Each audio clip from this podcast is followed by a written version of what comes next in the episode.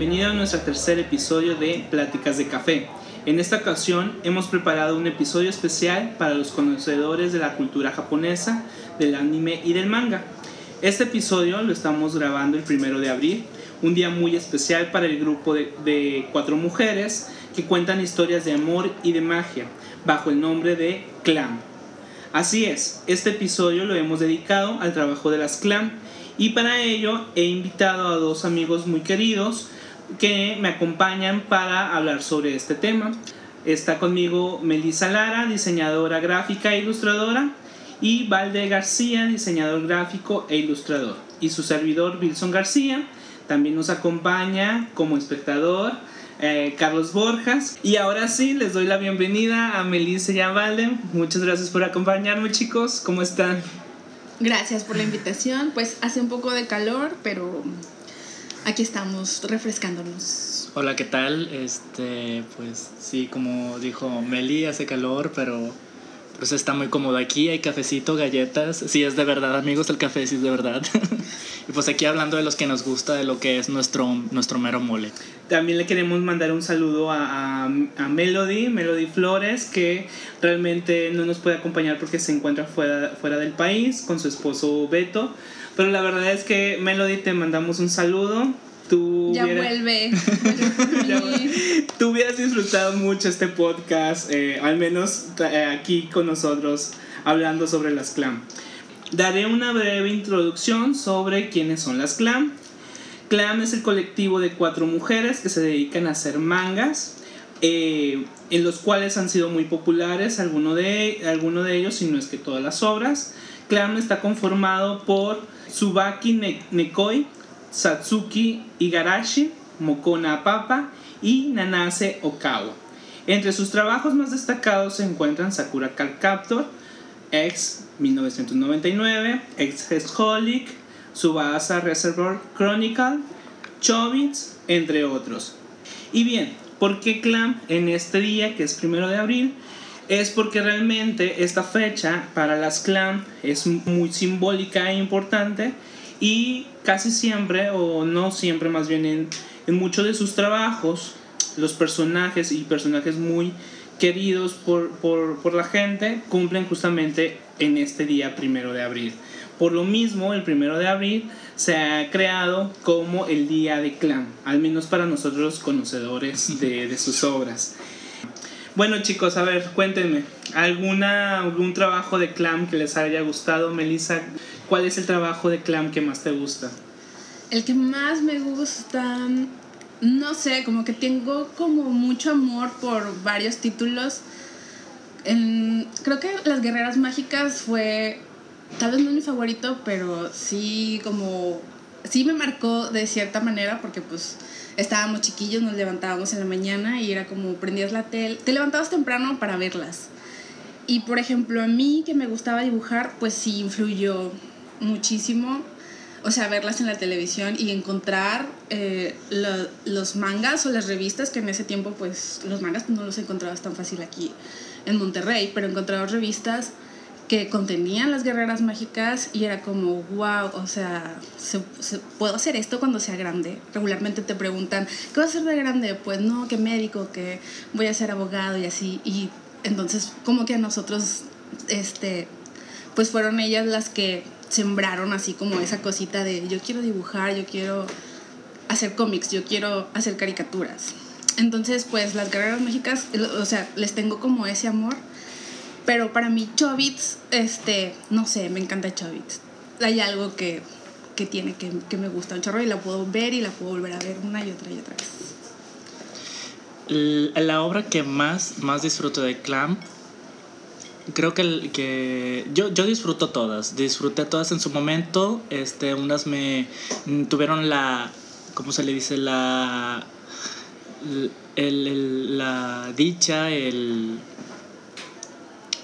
la- llegaron en el momento exacto en el que en el que tenían que llegar igual a que me causó más eh, impacto eh, de manera positiva tanto en mi manera de, de con- contar historias o de, o, de dibujar mi, mi, mi, propio estilo de arte que me influyeron durante mucho tiempo, creo que sería X. X este, lo encuentro fascinante en todos los sentidos de esta... Eh, en la historia, en, en, el estilo de arte, que incluso durante los años eh, uno puede ver cómo, cómo cambia el, el estilo de, de, dibujar de Mocona, el artista principal, este, tanto en los pin-ups, en las, en, las ilustraciones, en las imágenes de la portada, creo que es mucho más evidente eh, donde hay este como que cambio, esta evolución en que ellas mismas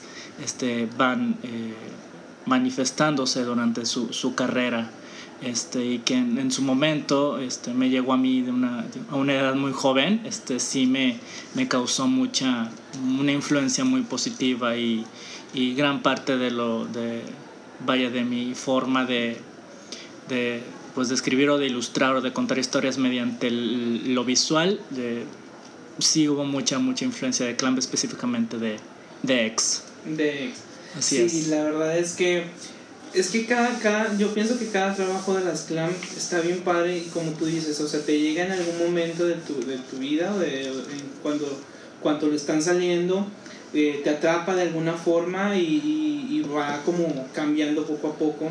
Eh, los gustos, digo, las guerreras mágicas, ahorita me dices, lo decías, o sea, las guerreras mágicas es un estilo y luego te encuentras con Chobits y es completamente otro estilo muy diferente y pero lo más importante es como que ahí está la misma esencia, creo yo, de, o sea, como, para mí, la verdad es que me gusta mucho las clan porque siempre hablan de, de este sentimiento muy importante, no sé, de, como de, del amor o, o, de lo que sienten las personas, lo que pueden llegar a sentir y hacer con eso que, que, que, sienten.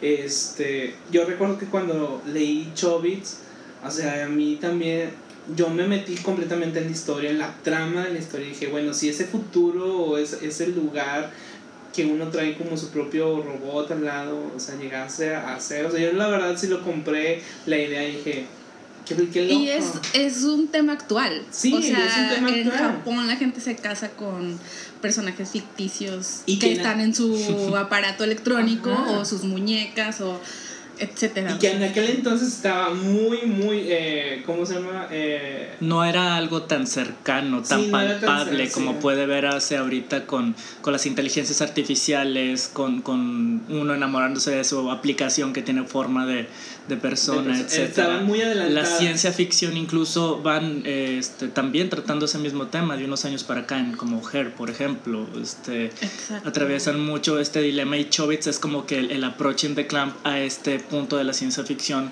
que ahorita es mucho, mucho más palpable. Sí, es más, más palpable, sí es. Por eso es lo que quería decir, como si se habían adelantado un poco a este tipo de, de historias en donde uno se enamora de como de su asistente eh, su sistema operativo. Su sistema operativo. y, pero ahora con un cuerpo ya eh, humano.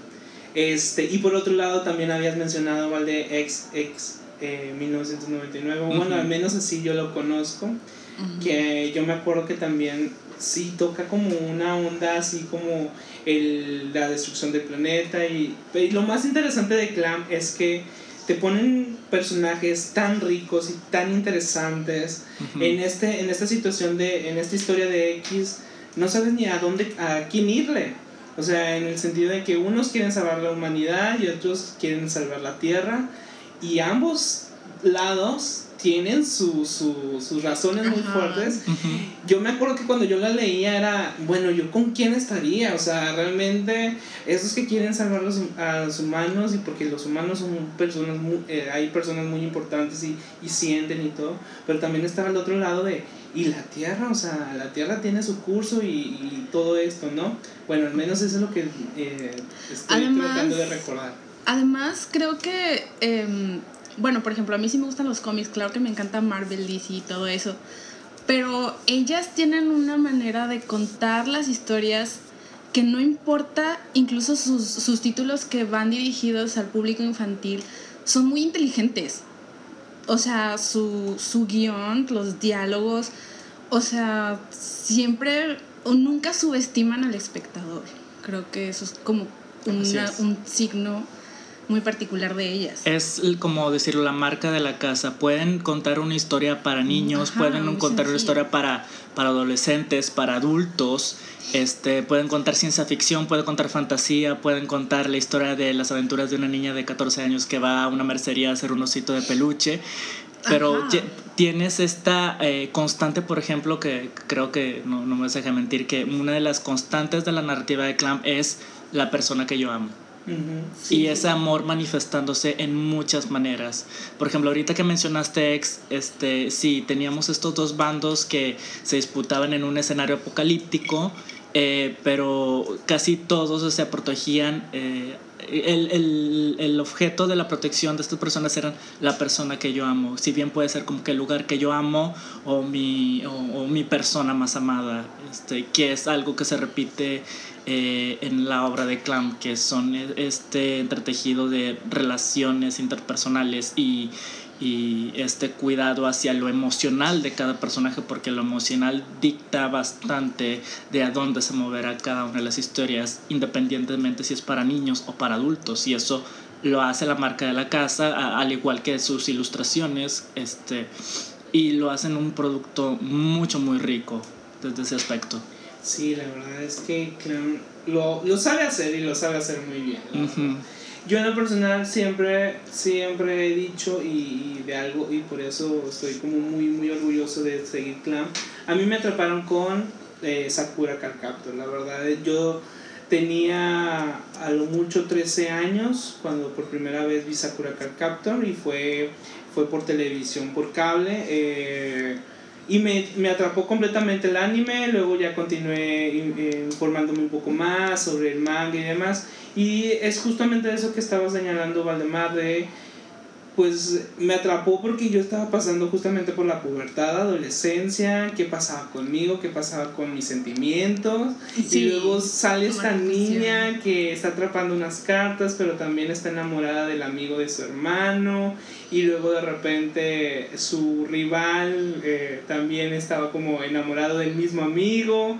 Y era como, era como una cercanía un poco a, a- a la onda LGBT En nuestro tiempo, o sea, era como que y verlo como en una Y lo veías en tela abierta, o sea. A las ajá, 6 de la tarde, no, en horario Sí. infantil. Ajá. Pero estaba tan bien contado, o sea, era tan bien narrado y estaba tan justificado que no, o sea, que, a la- que o sea, no te preguntabas por qué estaba ahí. o sea, Exacto, no, era te, como- no te preguntabas, Sí, no te sea. lo cuestionabas de ¿por qué está pasando eso? O sea, Exacto. te dejabas, te dejabas llevar Sí. y la verdad para mí era como que muy interesante ese rollo y luego ya como que obviamente te vas involucrando más en la historia, vas conociendo más los personajes, encuentras como esto, esto que estamos hablando de el sentimiento más importante y lo que estás haciendo por las personas por las que sientes eso, o sea, ese es, ese es el punto que realmente a mí me atrapó de Sakura, esta onda de hablar las cosas y verlas como si nada, nada extraordinario Como si pasa. fuera lo más natural del lo mundo. más natural del mundo y a la misma vez lo más importante del mundo, o sea, era como, ¡pum!, ahí está. La verdad es que de ahí en adelante fue como seguir los pasos de cada trabajo de las clan. Obviamente cuando te conozco a ti, Vale, tú me ayudaste bastante en empaparme más todavía del clan. Melody también era como, ah, claro, y ahorita no puedo, no puedo dejar de, de pensar que ahorita ya está Sakura Clear Card y la verdad estoy así que... Y tienes treinta y tantos años y la maldita historia te atrapa, te atrapa. Yo ayer estaba chillando así con el capítulo 12, pero, o sea, te, no sé, o sea, es eso, que está contada de una manera tan inteligente, o sea, que sí, o sea, igual la puede ver mi sobrina y yo al mismo tiempo y las dos vamos a llorar por el- lo mismo, no sé, o sea, es increíble. Sí, es muy increíble la verdad. Fíjate que, que sí, sí puedo eh, estar de acuerdo en que Sakura, por ejemplo, es de entre todo el imaginario de Clam, aunque X sea la más. eh, eh, recar- bueno, no recargada, sino la más. La, la, la, la que Pues tiene la es que fue construcción más complicada.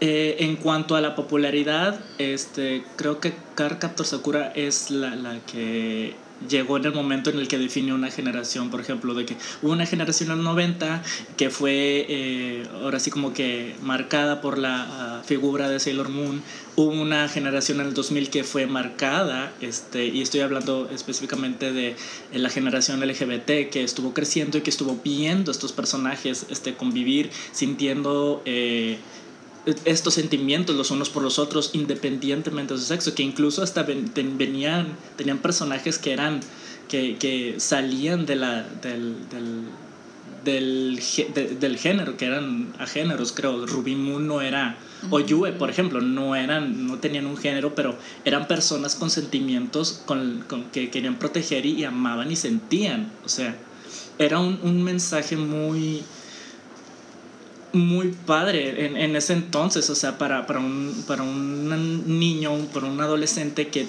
se, que estaba cuestionándose a sí mismo quién soy, qué quiero ser, a, a, a quién amo.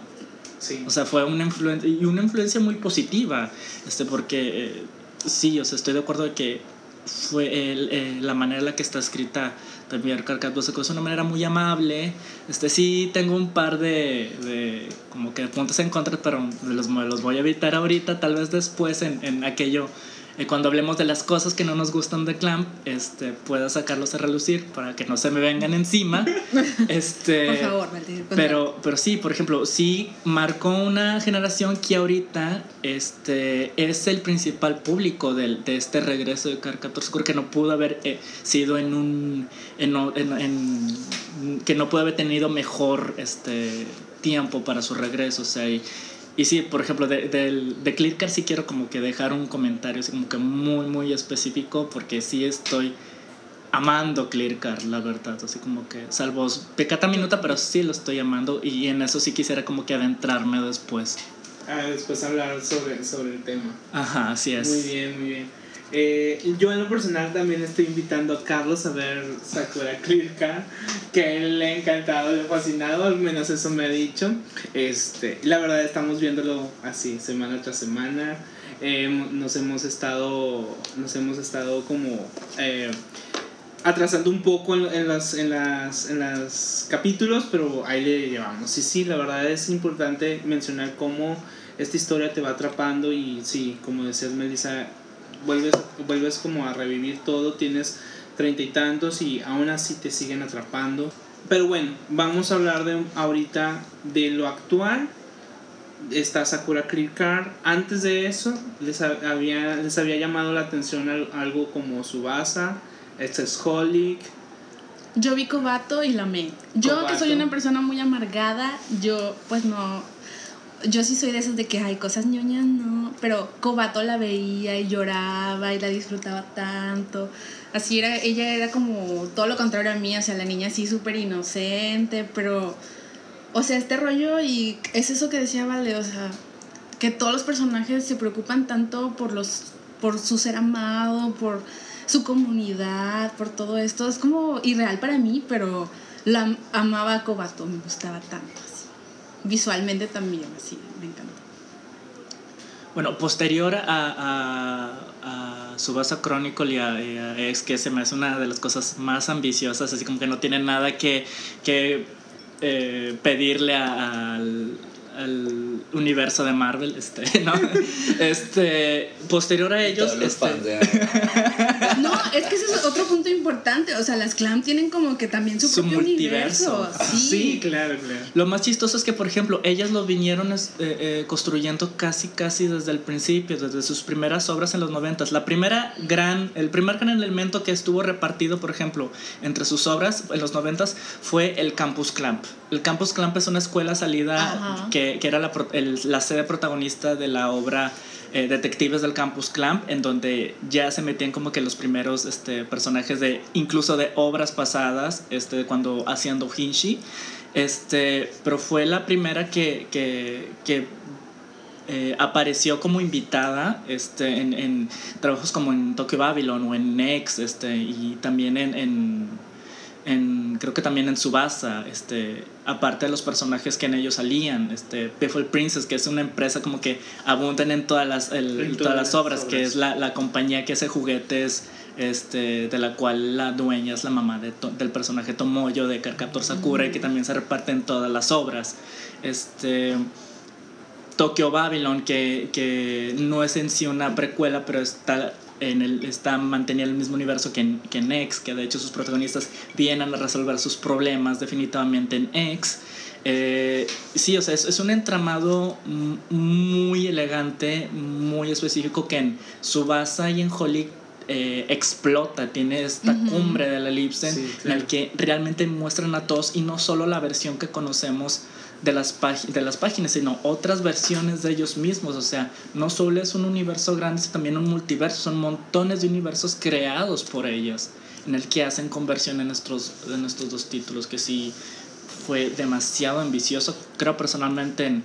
Yo disfruté bastante Subasa Chronicle, pero creo así como que en el final eh, hubo tanta vuelta de tuerca que se hizo así como que hasta predecible. Este, Y al final, si no lo leo dos veces, ni siquiera me entero de qué fue lo que pasó, pero sí, sí terminé satisfecho, la verdad, después de los 28 tomos, 30 tomos que tuvo la, la, la, serialización original. Sí, a mí también me pasó lo mismo. Sí, tuve que leerlo dos veces el final de Subasa para entenderlo, pero la verdad es que a mí el final de Subasa me, sí me gustó. O sea, yo la verdad en ese momento eh, tenía otros contactos y me metí a otros forums y había mucho como así como mucha controversia del final de Subasa y yo la verdad sí, está, sí estoy contento con el final, como el final entre comillas de Subasa. Porque lo dejan abierto, de que bueno, aquí ya dejamos de verlos, pero ellos siguen sus aventuras, o sea, es una especie como de slice of life, no es completamente una historia con un cierre definido.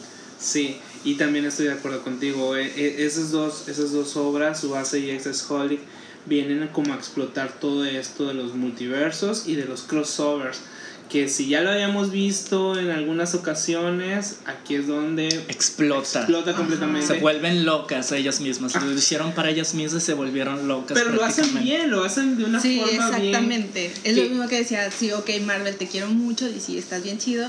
Pero, o sea, hay momentos en los que, ay, no. Pero estas mujeres, como dice Valde, o sea, son unas reinas y súper perras, o sea, hacen que todo encaje así perfectamente. Lo van, lo van creando así Sí, o sea, porque como dice o sea, parece como si desde el principio hubieran sabido que era lo que iban a contar ahorita, o sea, es increíble. Y curiosamente, o sea, no solo contentas con hacer una historia que englobara, o sea, que presentara a todos los personajes, no solo una versión, sino dos o hasta tres versiones de ellos, hacen esto que son, son historias paralelas que en el conjunto se van haciendo, que es este, este dúo de, de Holic con Subasa Chronicle, que son dos historias tan distintas en esencia, pero que están siguiendo a los mismos personajes y bueno, no me voy a, entrar, voy a entrar en spoilers, pero es como que incluso siguen al mismo personaje en, dos versiones. O sea, si quieren saber qué onda, lean las dos porque son muy buenas. Pero en este aspecto, Holic, me encanta Holic porque creo que es como que la cúspide de lo más sofisticado que ha hecho Clam. Es la obra más sofisticada que en cuanto a mensaje, temas, o sea, se llama Holic porque habla sobre, sobre personas que son adictas a algo y estas adicciones repercuten de una manera sobrenatural. Este, y, por ejemplo, este, la voz de la, de, la, razón, este, que es el personaje precioso, que es el, Yuko Ichihara, este, retumba como una voz de la conciencia dentro, dentro de este mundo que está tan bellamente decorado. O sea, todo el arte en Holic es tan sofisticado tiene remanentes de sus influencias del, del Art Nouveau que utilizaron, por ejemplo, en Rick Veda, pero también tiene estas gamas de colores como que sobrias, este, te dan una sensación de misticismo, o sea, incluso así hay algunas influencias de como de arte de los 30, tal vez, de pósters de los 30, que, o sea, es, es, hermoso nada más quedarte, o sea, ver y contemplar uno de esos artes porque son tan elaborados y tan finos y tan bien, así como que elaborados. Sí, sí. Y que si, si, te gusta Japón, pues también está como muy enriquecida la historia con todo el folclore. Folclore japonés. Además de eso. Ajá. Sí, la verdad es que esa, esa de este Holic a mí también me encantaba ver el arte cómo estaba construido era como, ah, las medio odiaba y las amaba a la misma vez. ¿Sacaron algún libro de, de arte con, con Sí, el arte de que- Holly, qué color? Sí, hay, un- hay un libro de hay un libro de arte, la verdad. Pero hay que buscarlo porque sí, o sea, son cosas que sí, o sea, se puede tener como que la mesita de centro ahí para que adornes, puedes tenerlo así para que abrirlo así como, hoy me siento como la página 64. sí. claro, claro. Y es, eh, habíamos tocado también ahorita y habíamos mencionado esta onda de las clam que siempre tienen que involucrar la magia, el misticismo, también la cultura de, de ancestral de Japón. eh, ¿Qué onda con eso? O sea, la verdad es que a mí me fascina. Si yo antes me gustaba como esta onda de, de, del misticismo y, y la magia, un poco más como la onda, de, como el, el tipo las santerías y esas El cosas. esoterismo. El esoterismo, exacto, esa es la palabra, esoterismo.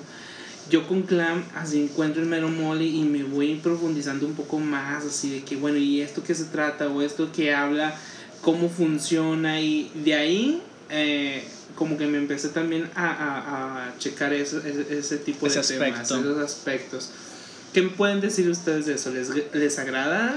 A mí me agrada porque son, se, se ponen muy creativas. O sea, vemos de dónde se inspiraron, porque la magia que ves, por ejemplo, en Tokyo Babylon no es la misma de Karkapto Sakura y no es la misma de Holic. Son sistemas de magia que ellas mismas se inspiran en, en, ahora sí como que en esoterismo real, pero que lo reinventan, por ejemplo. El tipo de magia que se presenta en, X es muy distinto al de Holic o al de Sakura, pero Claro. tiene así como que una misma vertiente, este, pero lo utilizan en beneficio uh, de la historia y la manera en que utilizan tal o cual solución, este, sí, o sea, la, la magia, el esoterismo, la fantasía son elementos este, imprescindibles en la, en la obra de Clamby y lo hacen de una manera muy creativa y muy elegante, la verdad. Y elementos que también tienen su lugar en las historias, porque hablando de crossovers, esos elementos de, eh, de, de mi- de magia vuelven a repetirse, por decir, eh, en las guerreras mágicas, está en el símbolo de Yuko, o sea, La imaginería, la imaginería esotérica se repite como que uno podría pensar que es la misma fuerza actuando en distintos universos, manifestándose en distintos universos que actúan por fuera de las realidades de cada una de sus obras y eso eso es muy muy rico es como muy espectador. enriquecedor, sí, así es completamente. Yo en lo personal, la verdad es que me acuerdo mucho cuando dejaba de, de leer eh, eh, Holic, acababa el tomo y yo al día siguiente que me acordaba de todo lo que había leído y que, no sé, me acuerdo mucho de que hay, un, hay un- una parte en que Yuko le dice a Watanuke que no debe pasar como en lugares muy estrechos de la calle porque Ajá. esos son como tipo portales espirituales y te podías llevar como ahí por ahí un espíritu agarrado a ti.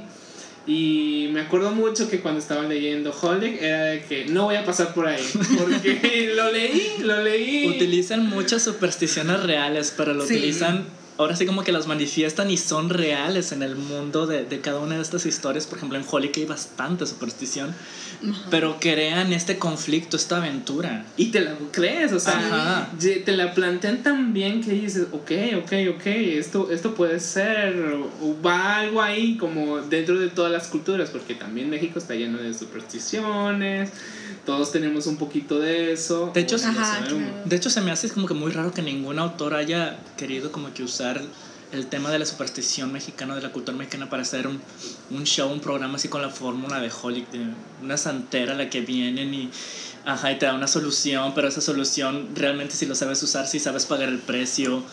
O sea, es, es muy, o sea, la, la, la cultura mexicana está muy rica de ese, todo ese folclore también, o sea, y muy propio. Este, se me hace muy raro que no haya conocido, tal vez ya existe, pero si alguien lo sabe, si alguien conoce alguna obra así, dígamelo, porque estoy muy, muy Sí. interesado en saberla, Sí, verdad. muy interesante, la verdad. ver. Bien, y pas- bueno, vamos a pasar a la siguiente pregunta. ¿Y cuál es del trabajo de Clan que menos te ha agradado? O lo que menos te agrada de Clan. Porque Clan puede ser muy maravilloso, enriquecedor, pero tienen sus detalles, tienen sus detalles como en todo, ¿verdad? O sea, eh, yo en lo personal no me gusta que tienen obras tan hermosas, tan geniales Y dos de ellas que me encantan no están terminadas o las dejaron ahí abandonadas. Es como ya habíamos hablado de X, pero también es Clover. Yo me enamoré completamente de Clover. Clover tiene una, una historia tan, tan, tan bonita y un arte tan, tan limpio, tan minimalista. que a mí me atrapó completamente cuando leí el, el, el manga y desgraciadamente Clover no tiene fin y todavía falta como, como otro de los tréboles, porque Clover se, se, se, se trata de que hay, hay personas o, o seres con, con, poderes muy fuertes de magia y eh, dependiendo de su nivel de, de, fuerza o de poder, le estatúan un, una... Están clasificados están por clasificados. el gobierno, ajá, como, como magos, así es. Y, y le estatúan eh, las hojas de, de, de Según de, su nivel de poder. De Clover, de, de un trébol, de, de, de, acuerdo al nivel de poder. Y hay el, el, el trébol de una hoja y el trébol de, de tres hojas. Obviamente conocemos el trébol de cuatro hojas, pero queda pendiente saber la historia del trébol de dos hojas y pues hasta ahorita no sabemos cuál es la historia del trébol de dos Es curioso hojas. porque hasta ahorita que me acordaste, ahorita que mencionaste Clover, sí siento que, que sí me quedé con, también con más ganas de saber más de, de Clover, de que continuara, pero por, de, por algún lado siento que, que incluso los mismos tomos son autoconclusivos. O sea, puede ser como un slice of life. No necesitaría así como que yo, que me resolvieran este asunto del gobierno, que llegaran así como que a una cúspide y luego un fin y un desenlace. Siento que lo que yo vi en Clover es por lo menos suficiente para mí. O sea. O sea no me molestaría que continuara alguna vez que lo veo así como que poco probable, la verdad. Uh -huh. Pero sí como una historia autoconclusiva, eh, sí me... Sí me sí me satisface, por, satisface porque es este, precioso. El estilo de arte sí se sale mucho de lo que ya habían mm. realizado en ese entonces. Creo que para ahí, eh, mientras hacían Clover, estaban como que a mitad de X, si no me equivoco. Este. Y por ejemplo, eh, cosas como X, este, entre otras cosas que leía en ese momento cuando llegó a mi vida, me dieron otro tipo de perspectiva, eh, otro que podía leer obras que no te presentan así como que todo así como que de, en su producto, vaya, o sea, te dejan solo mostrarte pedazos, viñetas, o sea, hasta la misma, la, el mismo diseño editorial de del, del, del, manga de Clover es como que muy minimalista, muy sobrio, a veces creo, llega al nivel de lo abstracto, o sea, porque si te fijas bien es como que una especie de... Cada página es una mini historia que tiene su propio subtítulo. O sea, tiene su propia unidad. O sea, igual y es una manera muy distinta, así, dif diferente de todas las, las, obras que habían estado contando. Es un experimento muy, muy bello, la verdad. Sí, Creo bello. que es el más bello, así, delicado, así, de, de todos, de todas las obras. Bien, y, y, en esta cuestión de qué es lo que no les agrada o qué es lo que, el pero que le ponen a, a Clown. Yo, tal vez no es tanto un pero, pero sí es algo que en su momento sí me disgustó mucho. Casi todas las obras de Clam terminan de una manera agridulce o, o, o vaya, desastrosa. No es un final feliz. No, hay, difícilmente, difícilmente, tienes un final feliz. Ajá. O lo tienes que ver como, como el vaso medio vacío, medio lleno. Podemos ir, ya nos, irnos rápido por la, por la cronología. Rick Veda, su primera obra, termina triste. Luego le sigue Tokyo Babylon, que queda en suspenso, pero también te deja. La final de la publicación te deja agridulce. agridulce.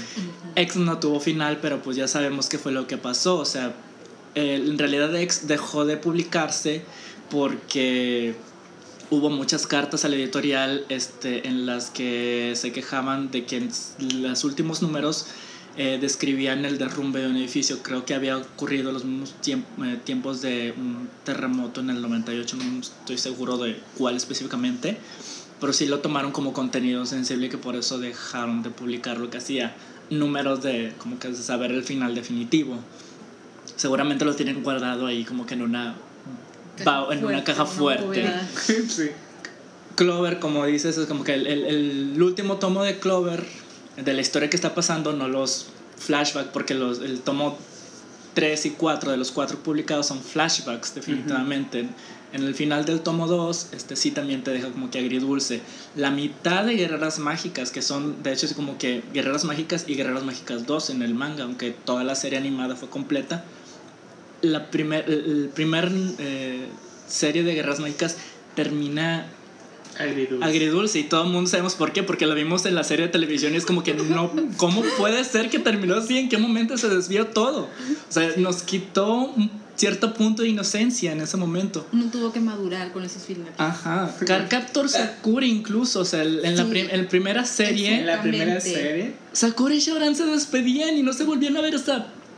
Tuvimos que tener una película para que, ay, bueno, bueno, aquí ya. Aquí Ajá. ya. Pero, oh, pero, Pero continúa y Shaoran regresa y tienen aventuras y bueno. sí, o sea, pero si eso no hubiera pasado, todos estaríamos en el, en el psicólogo ahorita, así hablando de que no le dimos fin a ese momento de nuestras vidas. O sea, Es algo que en su momento sí. Ahora sí que me cayó gordo, o sea, pero ahorita sí veo como. Vaya, es, es, muy propio de tu marca, pero bueno, pues eh, podías como subirle al positivismo dos rayitas, no sé. O sea, un Claro poquito más feliz, tal vez, quién sabe. Esa es mi única queja. Es Por ahora. Por ahora. Meli, ¿alguna queja? ¿cómo que una? O sea, yo tengo muchas. Para empezar, para empezar, ¿saben lo difícil que es que cuatro viejas se pongan de acuerdo? O sea, ahora imagínate, bueno, que para empezar, Clamp al inicio no eran cuatro, eran, Eran 12. Eran 12. eran 12, entonces, sí, o sea, imagínate, o sea, que dos mujeres se pongan de acuerdo, no, es horrible. Entonces, cuatro mujeres que ya tienen casi 30 años. Viviendo y trabajando juntos. Ah, sí, casi, Exacto, casi. o sea, Viven juntas. No estamos seguros, pero dan que- la, dan la idea de que tal vez Ajá. sí, o sea, no dejan el estudio más que para irse a dormir y que sí, o sea, como incluso que creo que hasta no- duermen su, allí. Su vida privada siempre ha sido como... Muy, son bien herméticas Sí, ellas. son- Sí, o sea, Muy tampoco tenido como la sí necesidad de eso. o sea, seguramente sí duermen ba- bajo el mismo techo, ¿no? Porque Ajá. Pues para ese trabajo, o sea, sabes lo que es escribir. estructurada, o sea, y aparte siendo de esa parte de esa cultura que es así Ajá. como Pues sí, o sea, Hay un video por ahí en YouTube, si quieren buscarlo, eh, donde hacen una entrevista a las Clam, es como del 2010, y te dan un tour por sus oficinas, incluso ves como que ellas haciendo su trabajo, Ay, sí, dibujando y acuerdo. Este, luego se, se los paso ahí que se, se los envíe Wilson ahí en los comentarios. Y que es muy interesante ver cómo trabajan, o sea, cómo, cómo cada una tiene su, su lugar de trabajo y es como que... definido, Ajá. exactamente. O sea, es increíble interesante la forma en la que trabajan. Que por eso sí es, es mi queja, porque me da mucha envidia. claro que sí, o sea, este, cómo ellas están organizadas, cómo trabajan. O sea, es increíble.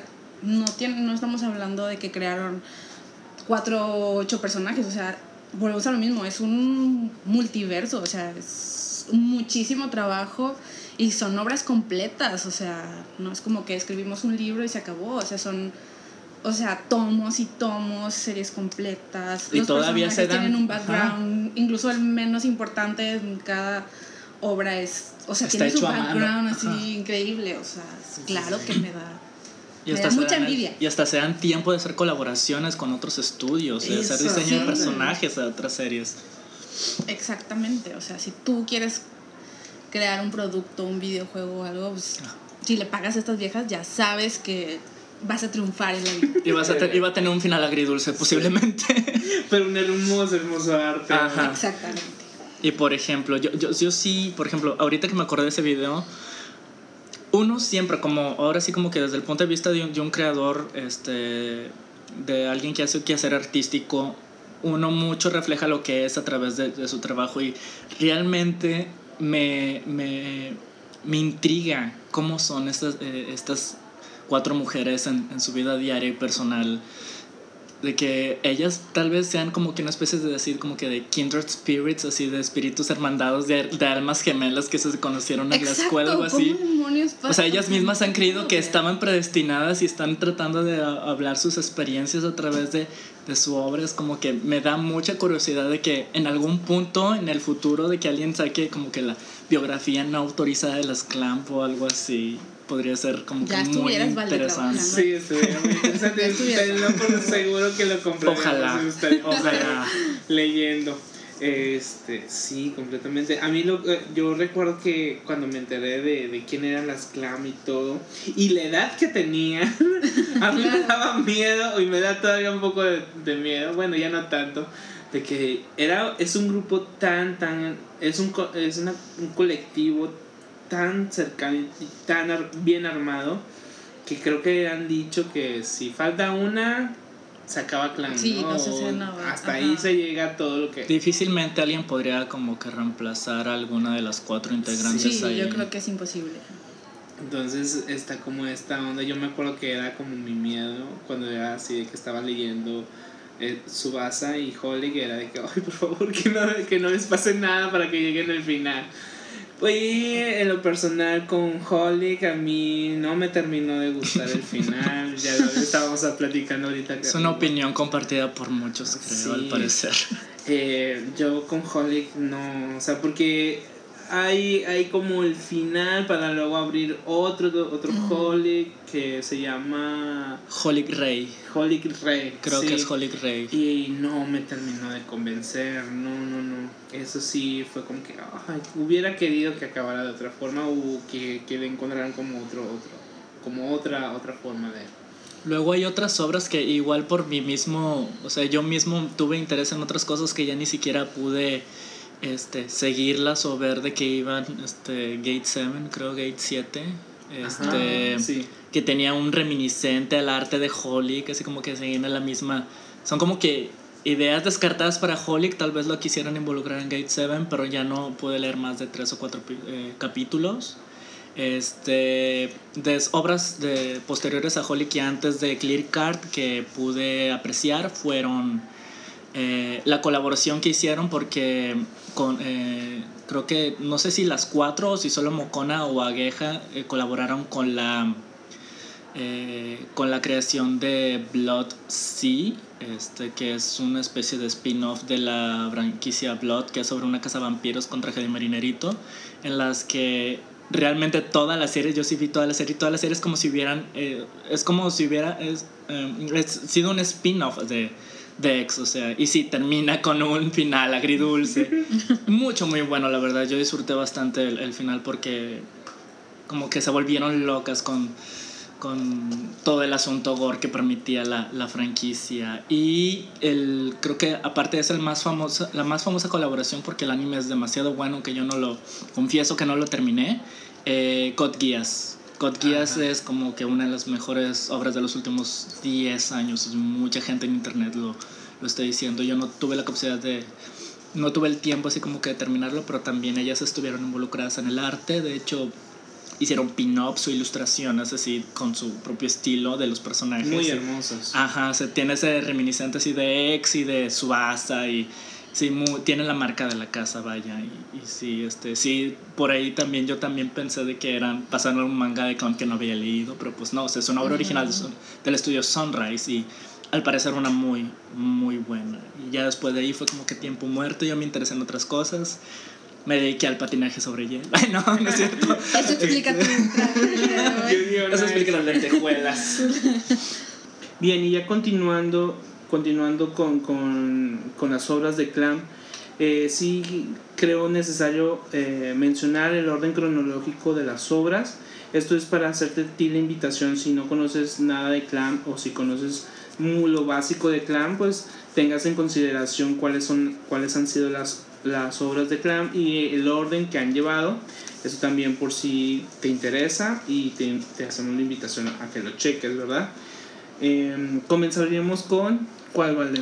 Eh, creo que la primera, eh, su debut, así como profesionales en manga que fueron distinto a los do- que hacían cuando eran las 11 chicas que ya cuando fueron, de hecho todavía cuando se publicó esta obra todavía había siete, siete personas trabajando dentro de Clamp, que en 1900, si no mal recuerdo, 1992 por ahí, creo que es, es cuando publican Rig Veda, Sí, que está basada, inspirada en una serie de himnos épicos de eh, este, hindúes, en mitología hindú.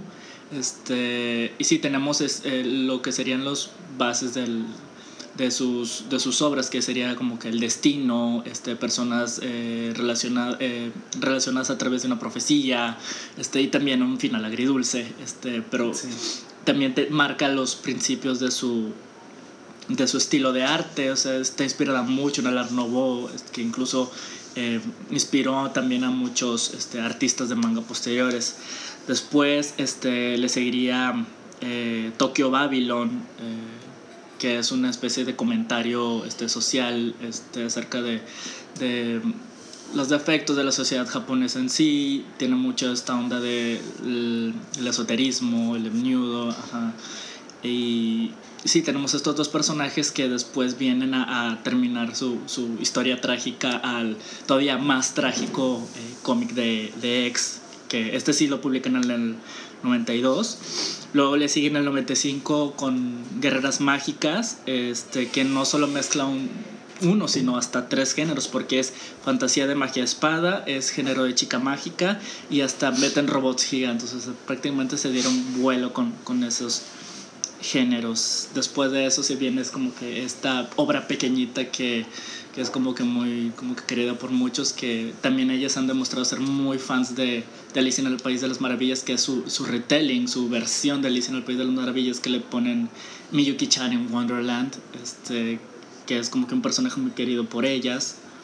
Después viene en el 96 Cardcaptor Sakura, hasta el año 2000 le siguen obras todavía pequeñas porque también se quedan en el imaginario colectivo como Wish, eh, Clover de la que ya hablamos, eh, Angelic Layer y, y Chobits que creo que faltó mencionar que Angelic Layer y Chobits no son eh, comparten el mismo ahora sí que universo una es secuela una es, una secuela secreta de la otra Sí, sí, no sí. te das cuenta hasta el- hasta Más casi los últimos este los últimos tomos de Chobits.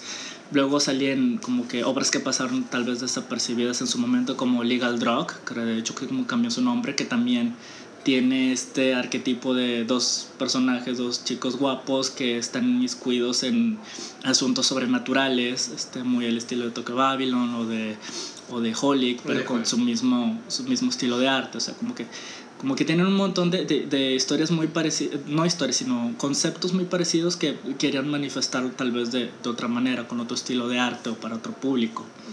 Creo que también eh, en. En Draw, Draw Lab, no, ¿cómo se cómo? Lawful Drug, es que así cambió, Sí, se cambió antes Draw- Legal Drug cambió a Lawful Drug. Quién sabe por qué. Creo que fue algo por un asunto de cambiar de, De cambio la revista o de Sí. editorial.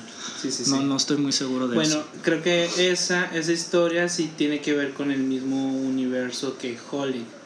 Porque sucede, creo que en, en, un, en un tomo sucede Ajá. lo mismo que, que Chronicle, en donde Watanuki está visitando la misma La, droguería. ajá, la farmacia. y está, luego lo ves en el tomo de Drug Love y, y sale Watanuki. Entonces, Sí, es, eh, hay un punto en el que se hace paralela a, a Holic. sí. Sí, es. Luego en el 2003, eso fue en el 2000, en el 2003 empieza esta obra en conjunta que es Holic y, y Subasa Chronicle. Este, luego le siguen Kobato, Kobato. sigue en publicación, que es una historia así muy, muy pequeña pero también muy linda. Este, y luego ya creo que fue, fueron las colaboraciones durante esos años, este, se concentraron en, en esos, este, en, en su propia parafernalia, hicieron como que festivales, contenido para eh, internet o para celular, este, hicieron como que varias apps por ahí, tienen mucho, va- van mucho hacia el público por esos medios, este, y no hubo así como que una obra original, ah, sí, continuaron Holy Rey y Subasa y la secuela de Subasa, este, no estoy seguro hasta Suba- dónde. Subasa World. Ajá, World Chronicle. Ujú. Y luego ya su, su gran este, regreso que, que ahorita lo estamos disfrutando, que es, es Card Captor Sakura Clear Card Hand. Sí, pero bueno, antes de Sakura estaba Gate 7. Ay, que Gate ya había 7 mencionado también, que así va es. más o menos como de la especie de Holic. Eso también, también tiene algo que ver con personas con poderes. Ajá, eh, y que de alguna forma ahí se ve metido también alguien, un ser, una persona común y corriente que no Ajá, nada que ver. así muy es. parecido a Watanuki, pero que luego va desarrollando más Así es. del personaje. Y terminamos ya entonces con Cardcaptor Sakura Clear. Que es ahorita un fenómeno mundial. La serie se está volviendo un, un hit en, en, en, en sus transmisiones. Este, sí, le dieron eh, al, al- Ahora sí, como que al- en el. Le dieron exactamente así en, en- en lo de la, en la nostalgia, vaya. Es la fórmula de la La nostalgia. fórmula de la nostalgia. Yo felicito, así como que me siento muy satisfecho porque con con Clear, con Clear Card no ocurrió lo mismo que con Sailor Moon O con, Sailor Moon Crystal. O con Dragon Ball. todavía Dragon Ball quisieron como que experimentar mucho, pero no tanto, porque tenían como que una serie de recursos limitados en cuanto a la narrativa. O sea, o era torneo o era villano superpoderoso en un mega arco. Pero por ejemplo, con, con, con Crystal, o sea, sí, se- este, sí siento como que se fueron mucho más allá de lo que el fan eh, estándar hubiera esperado de ellas y hubo mucha discusión sobre, sobre Crystal. Y por ejemplo, yo tenía mucho miedo con, con la adaptación de, de, Clear Card. Y me había dado cuenta que fue, el, creo que el, el mismo director de la serie original, el mismo, la el mismo músico y, y tenemos la ayuda del, del, del CGI de la imaginería por computadora y, y les quedaron on point. O sea, realmente es, es una muy bonita, así como que reversión, remasterización, este, rediseño, así exacto, preciso, precioso de, de, de lo que realmente la obra es. Realmente nos entregan lo mismo, pero ahora sí como que en HD. Sí, claro. Ajá, y, y no experimenta tanto, sino solo lo suficiente. O sea, si sientes que estás viendo el mismo, se siente el mismo feeling. Este. Incluso, o sea, esto podría ser como que tomarse mal o bien, o sea, siguen el, mismo patrón de la narrativa de la obra original, de ocurre Sí, algo o sea, mantiene paranormal. su fórmula. Ajá, ocurre, ocurre algo paranormal este, y viene Sakura y lo convierte en una carta. Este, lo que sí le veo en contra, por ejemplo, es que ya van como 3, 4 episodios en el que siento que estoy viendo el mismo episodio, la verdad. si, no me, si no me doy cuenta, a ver, ay, este es el 9, pensé que estaba viendo el 7 o algo así. El anterior. Sí siento que quisiera que que se apresuraran un poco las cosas, pero pues es porque ya estoy como que ya desesperada por saber la intriga, vaya. Claro, como y, ya y- y como ya como conocedor, pues ya te sabes la fórmula, ya sabes cómo hacia dónde va todo. Ya te armas de buenas teorías, Sí, la claro, verdad. ya tienes tus teorías y a mí lo, en lo personal me pasa de que, Sakura, por favor, date cuenta, está Ah, pasando lo mismo. Está enfrente de ti. O sea, ya, ya pasaste por esto, por favor. Exacto. Pero sí, sí. Y en lo personal a mí me encanta, sí, me, me, me emocioné mucho por el regreso de, de Sakura y de todos los personajes. Y mi único, mi único desencanto son el diseño de las cartas. A mí Yo- me encanta, es como que un remix muy bien hecho. No, verdad. yo, yo lo tengo en sí con los personajes de las cartas. O sea, el poder, los poderes, estoy como, ok, está bien, pero yo estoy casado completamente con el diseño de las cartas Claw, con los personajes de las cartas. O sea, cuando decía abuelo y aparece, o sea, y, y era como Ajá. las alas y el viento, agua, todo esto. Que todas tenían figura de mujer, era lo que me platicabas. Exacto, Ajá, era- Todas las cartas tienen figuras femeninas. Figuras de femeninas. Ahora son una Pokémones. Sí, ahora parecen Pokémones, o peor aún, parecen como objetos. que- Objetos abstractos. abstractos. Y la verdad es que como que digo, ok, espero que no sea en el diseño que se vaya a quedar Sakura, espero que algo pase ahí con esas cartas. Porque me encanta que sean, que sean transparentes, me encanta como esta onda mágica de que por un lado es de, un- de una forma y luego le da la vuelta y automáticamente cambio el Ya diseño. quiero saber cómo van a hacer todo el merchandising. Quiero ver cómo diseñan ese tipo Oye, de cartas. es que a Bueno, yo, a pesar de que yo no he visto ni la. Y aquí con nosotros, Carlos Borjas, que por fin. Hace su intervención. Yo es, es la primera vez que veo Sakura, sí, odienme todos los que están escuchando este programa porque no lo he visto, pero he estado viendo eh, estos, estos nuevos episodios y yo sin saber, o sea, a mí me gusta, o sea, me, hablando de lo, de, continuando lo que están hablando del diseño de los personajes, de las cartas, a mí no me molesta en lo absoluto y yo creo que se lo adjudico a que obviamente, o sea, el tiempo ha pasado, o sea, las necesidades de los espectadores ahora son distintas, o sea, no pueden ser igual. No, porque a, a, pesar de que, de que ustedes que crecieron viendo Sakura, eh, es la añoranza, hay gente que apenas lo acaba de ver o lo acaba de descubrir.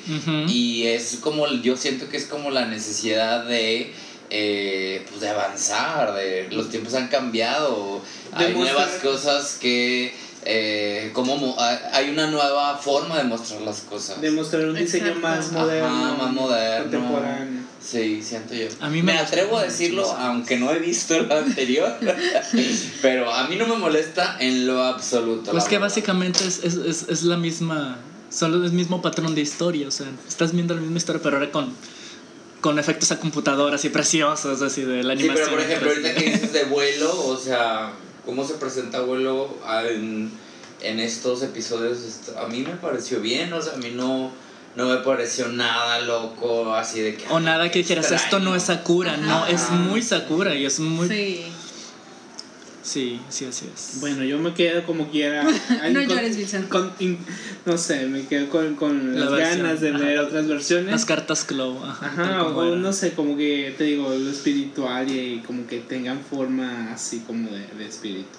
Este, y ya para terminar, Valden, nos estaba, mm, me habías dicho que querías como más o menos hablar sobre trabajos que se han inspirado por Ajá. este plan y me querías mencionar uno en específico. Bueno, quería como que mencionar, estaba, tenía una especie como que lista de tres o cuatro títulos que son de, de, de ahora sí como que de mangakas que según le, o sea, los investigué y según la edad que tienen, sí, o sea, también leyeron Clamp en su juventud.